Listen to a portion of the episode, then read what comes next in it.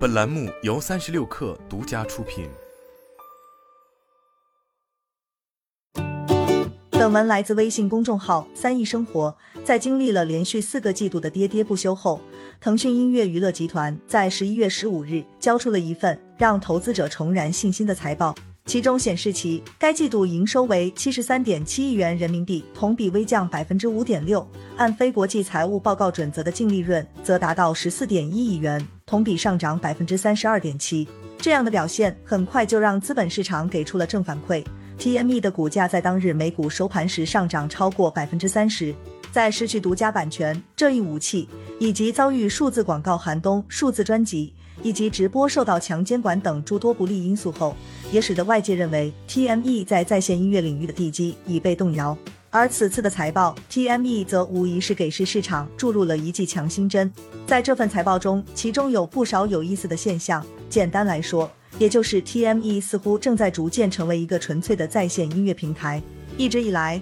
，TME 的营收都是由在线音乐服务和社交娱乐服务组成，但在过去的许多年里，社交娱乐服务反而成为了其最为主要的营收来源，但在刚刚发布的这份财报中显示，TME 的社交娱乐服务在同比继续下降百分之二十至三十九点四亿元。社交娱乐服务的移动 MAU 为一点五五亿人，与上年同期的二点零五亿人相比，下降百分之二十四点四。付费用户同比下降百分之二十六点零。一直以来，TME 的发展策略是以不断扩充的版权池来实现在线音乐付费用户的不断增长为基石，用社交娱乐业务维持营收规模，再通过长短音频的融合来实现生态扩张，辅以 IoT 面向 B 端用户。最终形成一个在互联网环境中能够自我循环的小气候。尽管这一理论是自洽的，但想要让飞轮转动起来，营收显然是一切的基础。如果说在线音乐是 TME 的面子，那么以全民 K 歌和酷我旗下的秀场直播业务、巨星直播为代表的社交娱乐业务，就更像是这家他的里子。得益于腾讯一直以来的社交基因，TME 的音乐加社交之路从一开始就走得很顺。甚至于一度被外界认为找到了打破在线音乐不挣钱魔咒的秘密武器。然而遗憾的是，以抖音、快手为代表的短视频平台迅速崛起。TME 方面就在此次的财报中表示，社交娱乐业务营收下降，主要因为不断变化的宏观环境以及来自其他平台的竞争加剧所致。而这里的其他平台显然就是指的短视频，毕竟相比于 TME 的社交娱乐业务。短视频提供了更强烈的感官刺激，来占据用户的更多时间。再搭配上抖音近年来不断的社交化尝试，抖音在实质上是为用户提供了一个 TME 之外更加高效的社交娱乐解决方案。无论是网络 K 歌还是秀场直播，在短视频这一级移动互联网之大成者面前，都几乎毫无招架之力。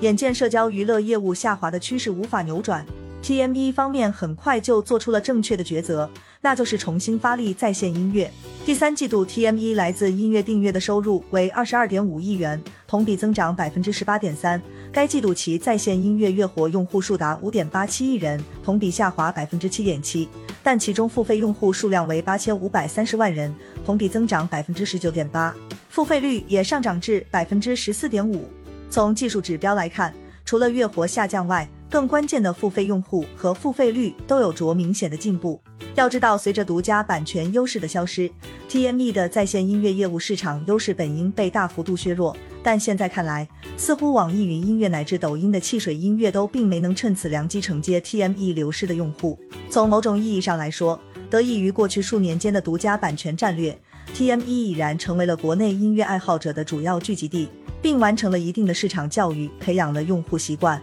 那么，为什么 TME 会出现月活下降、付费用户和付费率反而上升的情况呢？其实答案很简单，因为其打出了低价牌，更多的出现在了联合会员中。对于消费者而言，联合会员在客观上降低了费用，并促使更多的用户完成付费转化。当然，这一切并非没有代价。毕竟顶着短视频对用户的虹吸，TME 实现付费用户和付费率双双上涨的代价，是其月度 ARPU 只有八点八元，相比上年同期下降了百分之一点一。值得一提的是，TME 这样的策略其实与今年春季时几乎是有着一百八十度的转变。此前，在今年第一季度的财报电话会议中，TME 首席战略官叶卓东曾透露，未来将采取的新方法来更好的平衡用户增长和 ARPU。并会通过减少促销、减少捆绑销售以及推出超级 VIP 等措施来提高 ARPU。随后在二月末，QQ 音乐在最新版本中就推出了四十元每月的超级会员，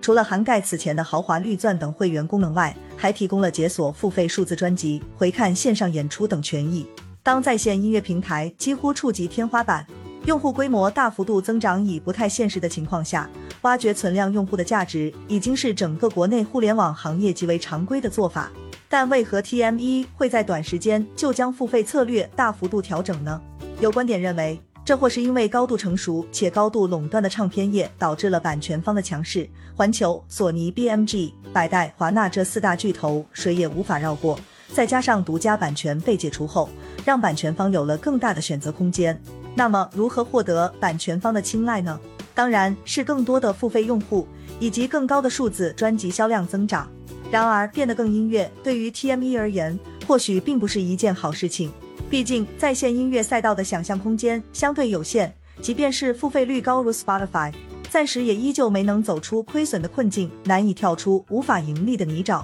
曾几何时，TME 俨然有逆天改命的气象。只可惜短视频的快速崛起，使得其只能重新回归在线音乐业务。所以在如今这样的情况下，只能说 TME 虽然拿出了一份漂亮的财报，但社交娱乐业务的落幕可能会锁死它的上限。除非在面向 B 端的音乐解决方案爱听卓乐以及数字发行平台 TME 音乐云能够有所起色，否则未来 TME 就真的只能专注于打造一个给大家纯粹听歌的平台了。